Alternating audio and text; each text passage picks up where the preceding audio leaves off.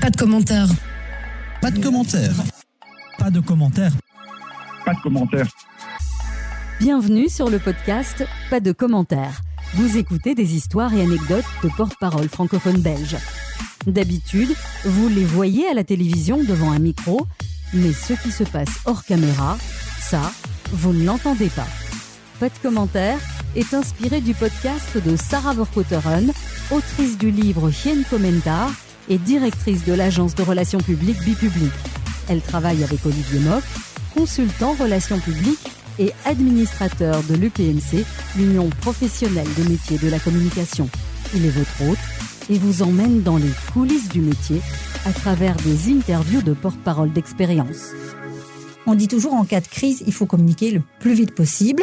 Quitte à communiquer un premier message après 10 minutes où on dit pas grand chose, mais c'est pas grave. On est au courant de la situation, on maîtrise, on vous revient avec plus d'informations. Bonjour, je suis Olivier, votre hôte, et je suis ravi de vous accueillir pour le sixième épisode du podcast Pas de commentaires qui donne la parole au porte-parole francophone. Lors de l'épisode précédent, nous avions découvert à travers son porte-parole l'univers de l'aéroport de Liège. Eh bien, nous restons dans le secteur puisque l'invité de ce sixième épisode est Nathalie Pierrard, la porte-parole francophone de Bruxelles Airport. Alors Bruxelles Airport, en quelques mots, c'est 20 000 emplois directs, 64 000 emplois indirects, 22 millions de passagers en 2023, 500 vols par jour et même jusqu'à 850 en période de vacances. Bref, une entreprise immense. Alors, pour présenter Nathalie Pierrard en quelques mots, ce qui n'est pas forcément un exercice aisé, je dirais que, à l'image de beaucoup de porte-parole, elle a débuté dans la presse écrite automobile d'abord et médicale ensuite. Nathalie a aussi travaillé en agence de communication avant d'entrer chez Mercedes-Benz en tant que presse officer et puis à la SNCB comme porte-parole et finalement à Bruxelles Airport depuis 2018 après un léger détour par la RTB, la RTBF pardon, en tant que chargée de relations presse. Ma première question Nathalie, quelle est l'expérience qui est pour toi la plus enrichissante de ton parcours varié? Oh, je pense sincèrement que l'expérience à la SNCB est certainement euh, l'expérience qui m'a appris le plus parce que quand on est passé par la SNCB, j'ai tendance à dire qu'on sait tout faire après. On sait gérer des crises, petites, moyennes, plus importantes. On sait euh, gérer aussi toute cette lourdeur administrative. Hein. C'est une entreprise publique, donc euh, il y a évidemment beaucoup d'enjeux aussi. Euh, et on apprend vraiment à être en contact avec tous les départements, que ce soit les départements qui gèrent évidemment tout ce qui est la planification, mais aussi par exemple des départements comme Public Affaires qui est très important évidemment au sein de la SNCB, puisqu'on sait que la SNCB regardé euh, évidemment beaucoup par les politiques et euh, examiné euh, sous toutes les coutures. Donc ce sont des enjeux qui sont évidemment importants. Donc tu étais porte-parole de, la SNCB, désormais de, de Bruxelles Airport. Est-ce qu'il y a des liens à faire entre ces deux univers? Alors oui, ben déjà on est dans la mobilité. les gens qui me connaissent et qui connaissent un peu mon parcours disent toujours oh, bah, dis donc t'es resté dans la mobilité parce qu'il y a eu Mercedes et puis après il y a eu euh, les trains et maintenant il y a les avions. Qu'est-ce que tu vas faire après Tu vas aller dans les bateaux? Non, pas spécialement. Je n'ai pas l'ambition d'aller euh, travailler directement euh, au port d'Anvers, mais, mais c'est vrai que ça a un avantage, c'est que la plupart du temps, je suis restée en contact avec les mêmes journalistes. Donc c'est vrai que ce sont des journalistes que je connais parfois depuis plus de dix ans, avec lesquels on a créé aussi une, une relation de confiance et c'est vrai que quand on débute dans un nouvel emploi, ben souvent, ben, c'est un secteur qu'on doit connaître, on doit apprendre à connaître tous les gens de l'entreprise. Et souvent, en tant que porte-parole, on doit apprendre à connaître les journalistes qui sont en contact et donc euh, avec cette entreprise. Et donc ici, c'est vrai que c'était un atout, évidemment, de pouvoir euh, rester en contact avec les mêmes personnes. Par ailleurs, évidemment, euh, ce qui est, je dirais, le fil conducteur, c'est vrai que ce sont deux entreprises de service, en fait, même si l'aéroport est un lieu et en tant que SNCB, on travaille plus sur les trains, on travaille aussi sur les gares, mais c'est vrai qu'on travaille plus sur les trains. Ici, par exemple, à l'aéroport, évidemment, on ne traite pas directement euh, le trafic des avions. Si des questions arrivent par rapport euh, à un avion, du retard ou autre, en général, c'est pas chez nous, c'est directement auprès de la compagnie aérienne. Mais donc, c'est vrai qu'il y a quand même pas mal de similitudes entre les deux entreprises. Heureusement, il y a aussi pas mal de différences. Quelle est la différence majeure? Alors, c'est vrai qu'à la SNCB, il faut savoir qu'on est la plupart du temps dans des communications négatives. Donc, même si on sort une communication positive, on va dire chouette, on accueille des nouvelles rames de train, un nouveau train, euh, voilà, double étage et tout, super, on est super super content, c'est un bon message, quelque chose de plus moderne, etc. Et pof, après, vous lancez votre com et vous êtes cassé parce qu'il y en a un qui va euh, râler parce que les hauteurs de quai ne sont pas bonnes, etc. Donc, c'est vrai que c'est très difficile. On est beaucoup, beaucoup dans une, une communication négative la plupart du temps. Euh, tout ce qu'on peut communiquer, même au niveau service, par exemple, euh, les nouveaux tarifs, ben, on va être pointé du doigt. Donc c'est vrai que c'est pas facile. Et je dirais une petite anecdote, c'est que c'est vrai que quand je travaillais à la SNCB, quand je prenais le train, je prenais le train pour aller travailler, ce qui était très facile quand on travaille près de la gare du Midi mais j'avais tendance en fait à ne pas trop montrer que je travaillais à la SNCB parce que j'avais toujours peur d'être euh, interpellé par l'un ou l'autre passager qui allait m'expliquer son aventure du matin ou du jour avant parce qu'il avait eu du retard, etc. Et donc c'est vrai qu'en général, on se faisait petit. Ici, à l'aéroport, euh, on a un ensemble vraiment de, de, communication qui tant de la communication de crise, de la communication positive, beaucoup de communication positive, évidemment aussi des communications plus compliquées comme par exemple celle actuelle du, du permis environnemental. Justement, quels sont les thèmes privilégiés de la communication de Bruxelles-Serport alors c'est vrai qu'on communique de manière régulière euh, sur les chiffres. C'est d'ailleurs quelque chose qui marche toujours avec la presse. Quand vous communiquez sur les chiffres, c'est toujours repris. Chaque mois, combien de passagers, combien de tonnes euh, de cargo euh, sont, sont, transportés. Donc c'est vrai que ça, c'est quelque chose qui est récurrent. Après, on communique aussi beaucoup évidemment sur le réseau, l'élargissement du réseau, donc les nouvelles destinations, des nouvelles compagnies aériennes. Et croyez-moi, il y en a vraiment euh, de manière régulière. Et ça, c'est bien, justement. On est toujours content et fier de dire, voilà, eh ben maintenant, on va aller voyager euh, vers telle destination. Ou voilà, on a déjà énormément de destinations vers le Maroc. Et eh bien, on va encore en rajouter. Donc ça, c'est toujours très chouette. Et puis, quand on accueille une compagnie aérienne, il y a aussi tout un petit événement qui est créé avec les passagers, etc. Donc, c'est toujours des moments qui sont, euh, qui sont très, très sympas aussi à communiquer. Et puis évidemment, il y a plein de sujets et, le sujet actuel, c'est évidemment la, la, durabilité, pardon, l'environnement. On est en plein parcours pour l'attribution euh, du permis euh, d'environnement de, de Bruxelles-Serport. C'est un long process, évidemment. Il y a eu l'enquête publique euh, il, y a, il y a quelques jours. Et donc, c'est vrai que c'est un, c'est une communication qui est pas facile, qu'il faut énormément préparer avec euh, avec les équipes. Il faut connaître le sujet et croyez-moi, il y a vraiment des thématiques qui sont compliquées parce que quand on vous sort euh, l'azote, etc., ce sont des sujets qui vivent très fort en Flandre, un peu moins en Wallonie, et donc il faut un peu connaître vraiment et devenir presque des spécialistes du domaine pour pouvoir évidemment les expliquer aux journalistes. Mais de manière générale, c'est vrai que le thème de la durabilité, hein, c'est un thème qui est vraiment récurrent depuis, je dirais, 5-6 ans qui a encore évolué et pour lequel aujourd'hui on a un retour de la presse. Je, dirais qu'il y a 5-6 ans, on essaie de lancer des sujets.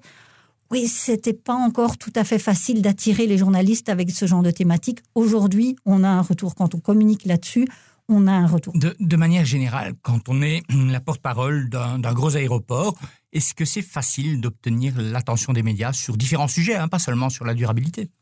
Alors je vais dire oui. C'est vrai que de manière générale, chaque communiqué de presse ou, événement de presse hein, qu'on organise, on a un bon retour, on a une bonne présence presse.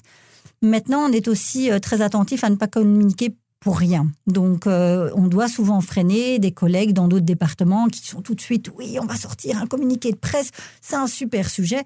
Et puis malheureusement, on doit passer derrière en disant Oui, mais non, ton sujet, euh, ça va peut-être pas attirer autant que tu le crois. C'est peut-être mieux de se limiter à un post réseaux sociaux. Donc, ça aussi, on analyse évidemment la pertinence euh, d'une communication.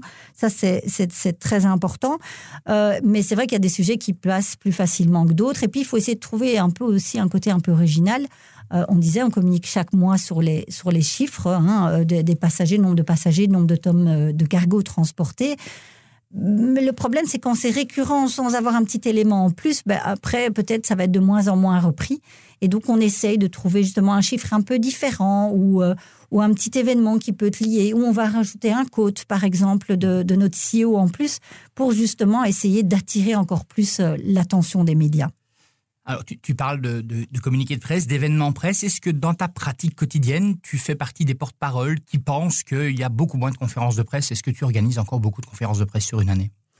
Eh bien non, plus tellement. Euh, je pense ne pas me tromper en disant que l'année dernière, donc pour 2023, on a organisé deux conférences de presse. Euh, il y en a une qui est de manière récurrente sur les résultats financiers. On en a organisé une deuxième dans le cadre de notre permis euh, d'environnement.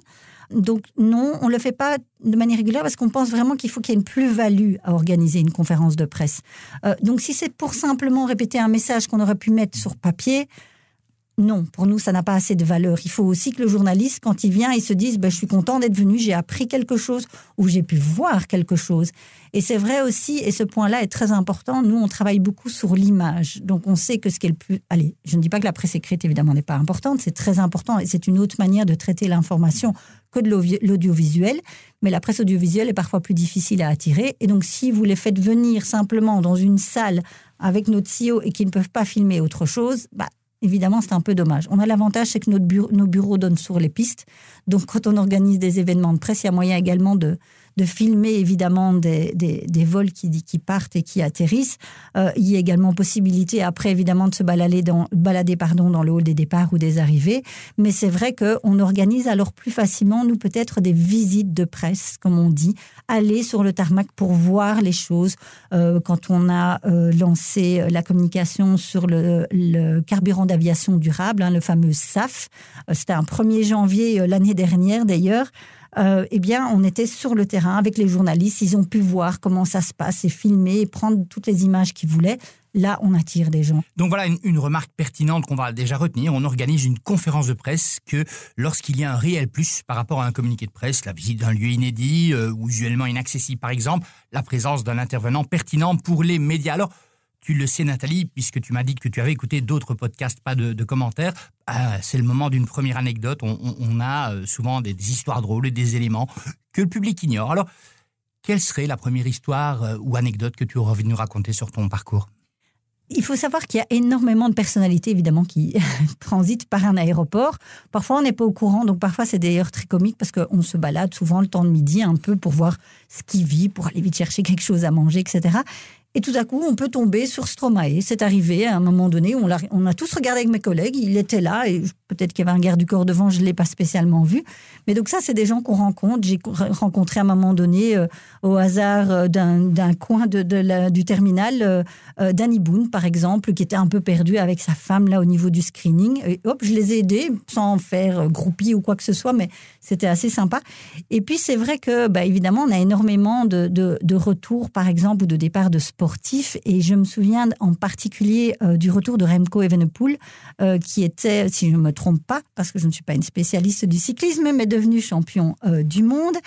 Et donc, on reçoit, comme souvent, un ou deux mails de journalistes, hein, de presse audiovisuelle en l'occurrence. Euh, oui, voilà, ben, on souhaiterait venir tourner dans le terminal. Parce qu'il faut savoir que tous les médias audiovisuels qui veulent venir dans le terminal filmer doivent nous euh, prévenir et demander une autorisation. Et donc, on reçoit une, deux demandes. Je dis, OK, ah, ben, ça va, il arrive tel jour, à telle heure, plus ou moins. Mon mari, qui est un grand spécialiste du cyclisme, me dit, mais tu sais, il va avoir énormément de monde à l'aéroport.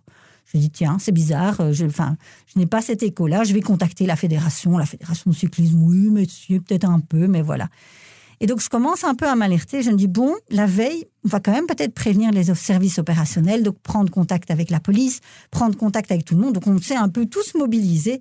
Et en effet, son arrivée, ça a été euh, en fanfare, avec énormément de monde. Je n'ai jamais vu autant de monde dans ce hall des arrivées quand, euh, quand il a débarqué. Là, euh, on ne voyait plus personne. Il y avait de la musique, il y avait, il y avait un, quelqu'un, des supporters venus avec des drapeaux, avec euh, un baffle, etc.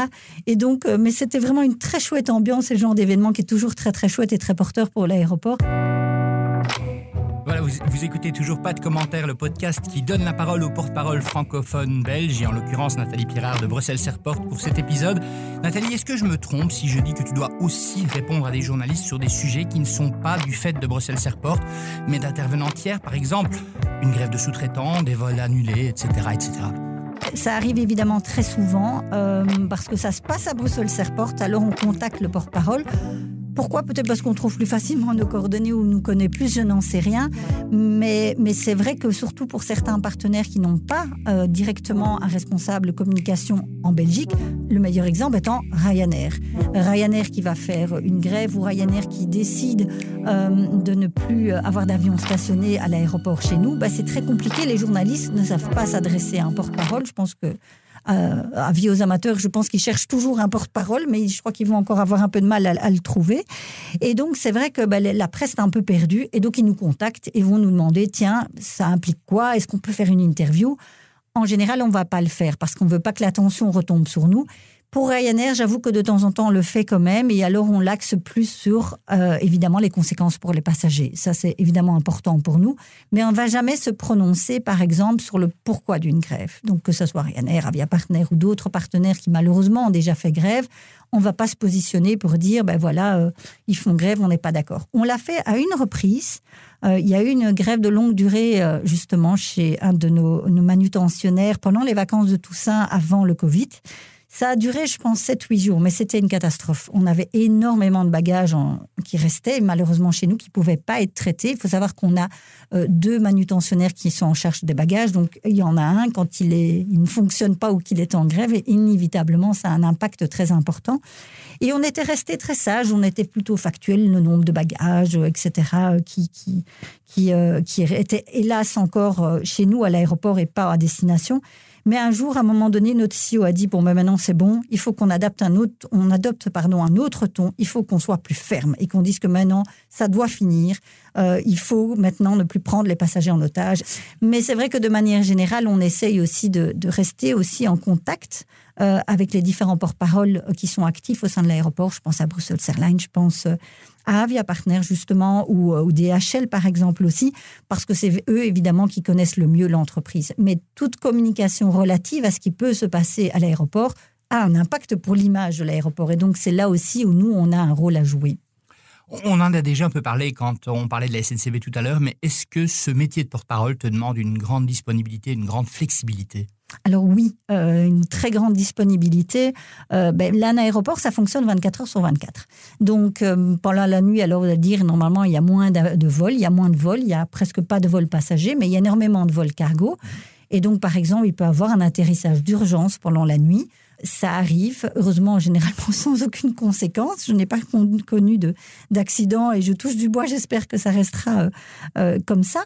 Euh, mais c'est vrai qu'on peut être dérangé à 6 heures du matin, on peut être dérangé un dimanche, vous pouvez être occupé à faire vos courses et puis d'un coup, ben, il faut tout arrêter et, trouver les, réponses aux questions ça se passe toujours de manière très, correcte. Les journalistes sont toujours très agréables, mais c'est vrai que ben voilà, il faut pouvoir répondre à toutes ces questions il faut aussi essayer de peser le pour et le contre, de dire est-ce que c'est vraiment utile que je réponde maintenant? Est-ce que ça peut attendre lundi? Si c'est une question opérationnelle, malheureusement, on ne peut pas attendre. Et on a l'avantage, c'est qu'on a un centre opérationnel avec euh, un centre, oui, opérationnel avec des acteurs euh, du, terrain qui, qui, en font partie.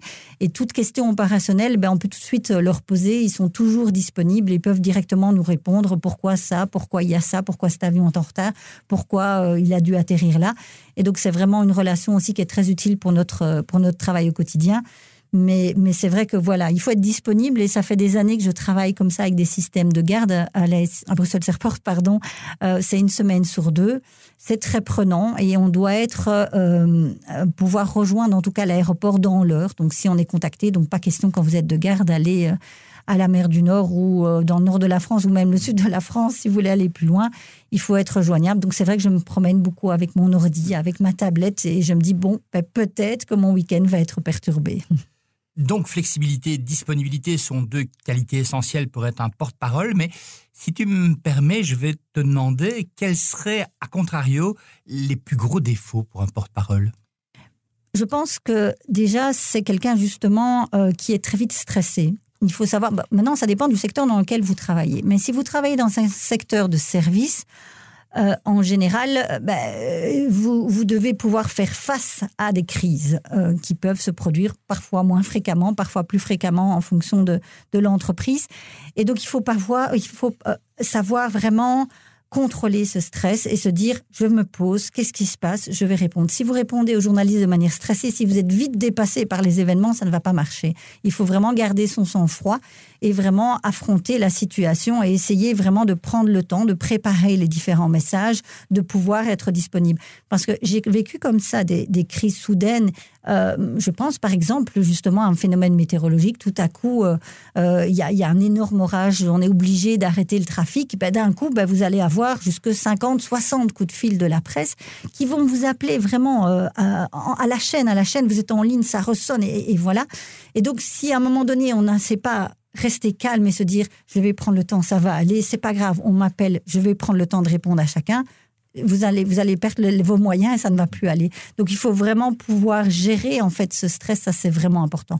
Après, et c'est vrai à contrario, quelqu'un qui, qui n'est pas disponible, qui veut travailler de 9h du matin jusqu'à 5h le soir ou 4h le soir, ça marchera pas. Est-ce que tu as le souvenir d'une situation qui s'est pas du tout passée comme elle l'aurait dû, par exemple? Des crises, en fait, on pense toujours qu'on a fait toutes les crises, que tout existe, mais en fait, il y a toujours des nouvelles crises qui, arrivent.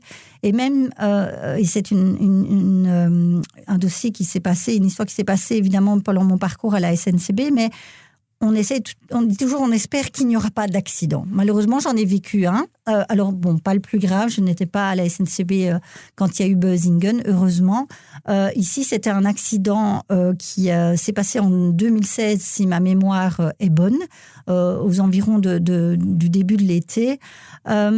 Et en fait, ça s'est passé un dimanche à 22h. Donc vraiment le schéma 22h, 23h, un schéma compliqué. Vous n'êtes pas au bureau, vous êtes chez vous soyons honnêtes, j'étais en pyjama, donc voilà, et on vous appelle, on dit voilà, il y a un accident entre un train de marchandises, un train passager. Et logiquement, il y aura des morts. Euh, il devrait en tout cas avoir des morts parce que voilà, c'est les premiers constats qu'on a sur place. Et voilà, vous recevez l'info, vous dites bon, je fais quoi? Et donc on prend toutes ces affaires. Moi, j'ai pris mon sac à dos, j'ai pris ma voiture, j'ai été me rendre sur place. Et en fait, même si on peut être préparé, on n'est jamais assez préparé à ce genre de choses. J'ai débarqué sur le terrain. J'étais une des premières de la SNCB. Mes collègues d'Infrabel euh, étaient déjà sur place. Et je me suis dit, qu'est-ce que je fais? Où, je vais? Qu'est-ce qu'on doit faire? Euh, Comment on organise? Et, ça s'est fait vraiment un petit peu de manière improvisée. On a fait une conférence de presse à 2 heures du matin à l'hôtel euh, de ville, enfin la maison communale proche. Mais il faut savoir que l'accident, c'était un endroit, mais vraiment au milieu de, de nulle part. Et donc, en termes de communication, c'était très compliqué. On n'avait pas un bureau à côté, on pouvait s'asseoir et travailler. Donc on a vraiment dû faire dans l'improvisation. Là où je pense que d'autres étaient plus organisés que nous à ce moment-là. Et donc c'est vrai que j'étais un peu perdue. Et je trouve que ça a manqué et, c'est vraiment quelque chose où j'ai même si on est très dans l'adrénaline, soyons mmh. clairs, on a travaillé 24 heures et puis après on s'est de se reposer un peu, mais ça reprenait parce que ça a duré plusieurs jours. Mais ça m'a manqué d'avoir un peu une organisation. C'était vraiment un peu euh, ça partait dans tous les sens. On essayait de coordonner les messages. On ne savait plus très bien ce qu'on pouvait dire et ce qu'on ne pouvait pas dire parce qu'on n'avait pas toujours les bonnes personnes à, proximité, parce qu'on était sur un terrain, euh, je dis vraiment au milieu de nulle part. Donc cette organisation m'a fort manqué après, et c'est là où je me suis dit, mais on n'est pas, on n'est pas préparé, on n'est pas assez préparé. Et qu'est-ce que tu en as retenu de cette situation de précipitation, de ce manque d'organisation? Est-ce que ça t'a appris quelque chose au moins? Oui, mais justement que je pense qu'il faut vraiment préparer, euh, surtout quand on travaille dans ce type d'entreprise, il faut préparer des scénarios. Des, alors, il peut toujours avoir, comme je dis, des, des scénarios qu'on n'a pas prévus, mais il y a plein de scénarios qu'on peut préparer à l'avance. Parce que qu'est-ce qui se prend du temps? Ben, C'est déjà préparer le message aussi, parce que qu'est-ce qu'il faut? Il faut informer la presse, ça certainement, mais il faut aussi coordonner les passagers ou les, voyageurs dans le cadre de la SNCB, vos stakeholders, votre communication interne. Donc il y a plein de canaux à régler. Et si vous devez encore tout faire sur le moment, ben, en fait, ça prend un temps fou et vous perdez beaucoup de temps. On dit toujours en cas de crise, il faut communiquer le plus vite possible. On a toujours cette philosophie we know, we do, we care. C'est vraiment très important pour nous. Quitte à communiquer un premier message après 10 minutes où on dit pas grand chose, mais c'est pas grave. On est au courant de la situation, on maîtrise, on vous revient avec plus d'informations. Et là, en l'occurrence, on n'a pas su le faire parce qu'on n'avait pas les messages qui étaient prêts, on a dû les préparer, on ne savait limite pas qui on devait contacter. Et donc, il n'y avait pas vraiment une chaîne aussi pour savoir vers qui se retourner, vers qui avoir l'approbation aussi des différents messages. Et donc, ça m'a appris à vraiment se dire, il faut préparer des scénarios, il faut connaître aussi très bien ses contacts internes, savoir qui peut, on peut contacter à quel moment pour quelle information. Et puis, dans des entreprises surtout comme ça, il faut aussi préparer des traductions parce que c'est important aussi euh, d'avoir les messages dans deux, trois, parfois quatre langues même aussi. Une crise, c'est toujours formateur alors quelque part. Tout à fait. On apprend énormément et je dirais euh, ce qui est important après une crise, c'est de se poser. Alors on peut se poser à chaud, faire un débrief à chaud, ça c'est toujours important, mais c'est bien aussi de faire un débrief quelques jours après, voire une semaine après. Qu'est-ce qui a marché? Qu'est-ce qui n'a pas marché? Qu'est-ce qu'on peut améliorer? Et de le faire avec toutes les personnes qui ont participé, qui ont peut-être une vision différente, euh, de, qui, ont, vécu l'événement différemment que vous. Et donc vraiment de mettre tout ça ensemble et de se dire, voilà, on faut ça, ça n'a pas du tout été. C'était une catastrophe. Comment est-ce qu'on peut l'améliorer? Qu'est-ce qu'on doit mettre en place pour l'améliorer? Ah, par exemple, justement, on était embêté, il n'y avait pas de néerlandophone disponible pour une traduction. Bon, qu'est-ce qu'on peut mettre en place? Qui sait traduire en fait en néerlandais? Ah, toi, tu connais bien l'anglais, ben, je ne savais pas. Et donc, c'est toutes des petites choses qui sont importantes de mettre en place, mais je pense qu'on avance à chaque fois, même si on apprend toujours. Tu, tu parlais de scénarios catastrophes qui sont prévus, qui sont répétés. Est-ce que tu peux nous donner quelques exemples? Mais à Bruxelles Airport, en fait, on a l'obligation euh, d'organiser euh, tous les deux ans un exercice catastrophe, euh, donc en collaboration évidemment avec la province du Brabant flamand, dont dépend l'aéroport. Et donc, s'il y a un scénario en fait qui est préparé par certaines équipes, évidemment, qui est dans le plus grand secret des autres équipes qui vont participer à l'événement. Et donc, c'est un événement qui se passe généralement un samedi et qui monopolise parfois jusque 300, 400 personnes en fait sur le terrain parce que vous avez euh, bah, des, volontaires, des gens de la, Croix-Rouge qui viennent jouer en fait des figurants. J'ai connu un exercice avec euh, des poupées parce que c'était le Covid, on ne pouvait pas le faire autrement. Et je peux vous dire que ces poupées et des pompiers, là, ça, a son poids. Hein.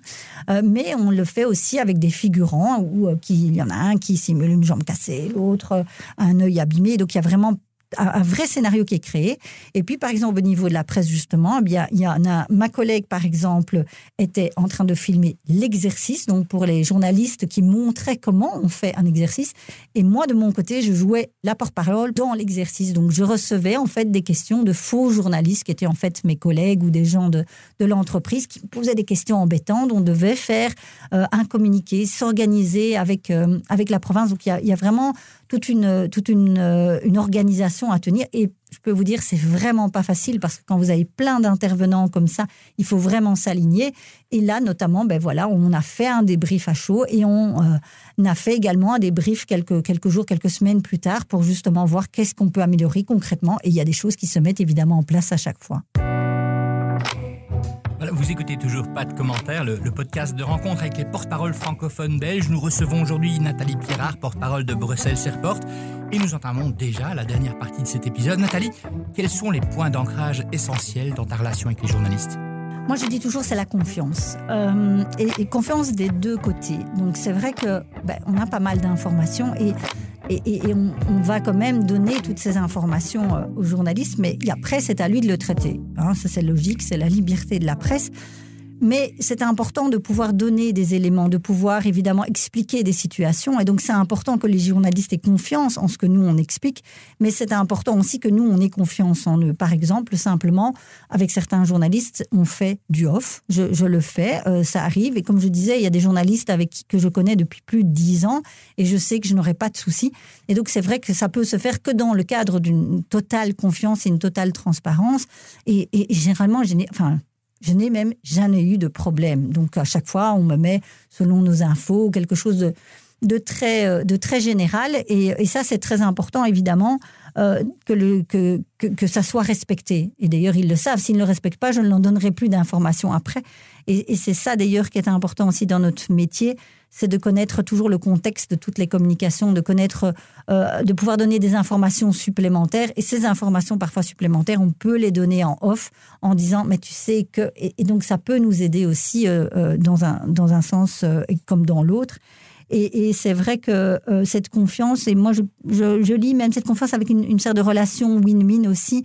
il y a des médias avec qui on a une relation qui, qui est vraiment de celle de je vais te donner les infos, mais essaye toi aussi de reprendre mes infos. Et c'est vrai qu'avec le temps, on a vraiment ça aussi, mais ça se fait de manière automatique. C'est pas, euh, on l'a pas écrit sur un papier que c'est comme ça que ça doit se faire. Mais c'est vrai que voilà, les journalistes euh, euh, viennent chez nous quand on suit un sujet et font une belle couverture. Et puis après, s'ils nous demandent quelque chose, ben on va essayer aussi nous de leur donner ce quelque chose. Et ça, c'est important, je pense, d'avoir cette relation. Le fait d'avoir travaillé comme journaliste avant aussi aide à ça parce qu'on peut comprendre mieux aussi les besoins des journalistes et de la presse en général. Alors, c'est une question traditionnelle de, ce podcast, mais comment fais-tu pour faire passer un message que tu veux faire passer? On sait notamment en TV et en radio qu'on n'a pas 10 euh, minutes pour s'exprimer, donc on a un, temps de réponse assez court. Donc, quels sont tes trucs pour euh, faire passer le message que tu souhaites délivrer? J'essaie toujours de préparer évidemment un statement, euh, donc un voilà un petit texte sur les messages principaux qu'on veut faire passer, que je dois d'ailleurs toujours et qu'on essaye toujours d'aligner évidemment avec ma collègue néerlandophone, parce que la plupart des sujets qui sortent, ben, ils sortent dans les deux langues euh, en général, quoique il y a parfois des petites différences, mais bon de manière globale. Et donc c'est vrai qu'on essaie toujours de préparer un texte pour être sûr que voilà on donne les mêmes informations. Maintenant évidemment il y a des sujets sur lesquels c'est plus facile de préparer un petit statement quand vous allez parler euh, des vacances d'été avec autant de destinations, euh, autant de passagers, ben voilà, il faut juste retenir les chiffres et se dire, voilà, qu'est-ce qu'on veut faire passer comme message, c'est le, le plus facile. Mais pour des sujets touchy où on veut vraiment faire passer une information importante, ben j'essaye vraiment de rester dans cette information. Mon truc à moi, c'est souvent de le répéter parce que les journalistes peuvent parfois vous renvoyer une question dix fois parce qu'ils veulent que vous dites quelque chose en particulier. Mais ben moi, je reste toujours sur ma position et après, ils sont embêtés. Dis toujours que ma meilleure interview, c'est celle que je vais faire où le journaliste, après, ne va pas me poser une deuxième question et me regarde et me dit Ah ben en fait, ben, vous avez tout dit, c'est parfait. Sans rapport, j'imagine que pour un porte-parole de Bruxelles Airport, la, maîtrise des langues est essentielle. Tu, parles toi-même plusieurs langues, je pense. C'est important. Alors oui, et je trouve d'ailleurs que c'est un aspect qui est souvent euh, négligé pendant, pendant les études. Euh, j'ai fait une école de communication euh, à Bruxelles et j'ai trouvé quand je suis sortie de là que ben, mon néerlandais oui, ça ne me permettrait pas de pouvoir maîtriser euh, des questions et de pouvoir répondre euh, de manière adéquate à, des questions de journalistes néerlandophones. Donc je trouve que c'est un aspect qui est souvent négligé parce que clairement, et surtout dans une entreprise euh, évidemment nationale comme, comme l'aéroport de Bruxelles, bah, vous allez répondre à des questions francophones, néerlandophones. Et c'est d'ailleurs une grosse différence entre mon job à la SNCB où j'étais vraiment en charge que de la presse francophone et ici où on est de garde une semaine sur deux et quand on est de garde, on a des questions en français, en néerlandais et même en anglais. Évidemment, l'aéroport, euh, la plupart des, messages et des informations, des documents qui circulent sont en néerlandais, donc c'est important évidemment d'avoir cette maîtrise. Mais je trouve que c'est pas encore assez poussé au niveau des études. Nous arrivons tout doucement au bout de ce sixième épisode de Pas de commentaires en compagnie de Nathalie Pierrard, porte-parole de Bruxelles Airport. Alors, nous en retiendrons notamment, hein, il y a eu beaucoup de choses qui se sont dites, mais nous retiendrons notamment que le porte-parole doit être quelqu'un de très organisé, de flexible, de disponible, que Bruxelles Airport est un lieu où on croise pas mal de VIP et de célébrités, que la durabilité est un axe essentiel de la communication de Bruxelles Airport, mais aussi que la conférence de presse n'est utile que si elle apporte un réel plus par rapport à un communiqué de presse. Alors Nathalie, pour conclure, comme à tous les invités de ce podcast, je vais, demander je vais te demander pardon, trois conseils que tu donnerais pour la meilleure pratique possible de ce beau métier de porte-parole. On en a parlé juste avant, la pratique des langues pour moi est très importante. Et au-delà de l'avoir étudié pendant vos différentes études, etc., c'est la pratique.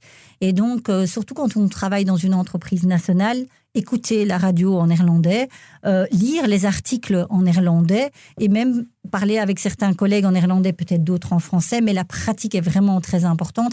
Pourquoi? Parce que souvent, vous êtes dans des communications qui peuvent être un peu sensibles, un peu compliquées, et il faut avoir évidemment aussi les bons termes. Et on sait qu'il y a des nuances très importantes en français et en néerlandais. Donc ça, c'est, je trouve que la pratique des langues, vraiment, c'est quelque chose qui peut pousser et qui peut parfois être plus importante qu'un diplôme lors d'un recrutement. Euh, le, deuxième, euh, euh, le deuxième conseil, c'est vraiment développer son réseau, parce que c'est évidemment le plus important. La base du travail du, porte-parole, c'est évidemment les contacts avec la presse, les contacts avec les journalistes, la database, la fameuse base de données des journalistes qu'il faut garder toujours à l'œil. Mais donc ça, c'est très important, évidemment, de l'actualiser tout le temps et de pouvoir, évidemment, être en contact toujours avec les journalistes les bons journalistes pour la bonne thématique aussi. Donc ça, c'est évidemment euh, très important. Ensuite, je pense que d'une manière ou d'une autre, il faut toujours être euh, allez, avoir euh, une, attitude positive. Euh, on représente l'image, donc il faut être en adéquation avec l'image. Alors évidemment, si vous allez parler d'une grève qui dure depuis dix jours et que c'est compliqué, il faut évidemment montrer un peu d'empathie envers les passagers. Donc ça, il faut s'adapter. Mais si vous parlez du réseau qui se développe, que vous allez accueillir euh, un million de passagers pendant, pendant les vacances, c'est quelque chose qu'il faut montrer, qu'il faut être, euh, qu'il faut, allez, il faut montrer qu'on est content, qu'on est ravi, que l'entreprise est contente de ça. Donc, je pense que c'est une attitude qui est, qui est assez, euh, qui est importante. Voilà, donc maîtrise des langues, notamment du néerlandais et de l'anglais, un réseau pertinent et une attitude positive qui renvoie une belle image de l'entreprise. Ce sont les trois conseils de Nathalie Pierrard, porte-parole francophone de Bruxelles Airport, qui était l'invitée de ce sixième épisode du podcast Pas de commentaires. Nathalie, merci. On se retrouve bientôt pour un nouveau Pas de commentaires, le podcast qui donne la parole au porte-parole. Vous venez d'écouter le podcast Pas de commentaires, présenté par Olivier Mock et inspiré du livre de Sarah Vorkoteron. Envie d'aller plus loin? Retrouvez son livre Hien Commentar aux éditions Pelkmans ou découvrez d'autres conseils sur la communication et les relations publiques sur le site bipublicgroup.be.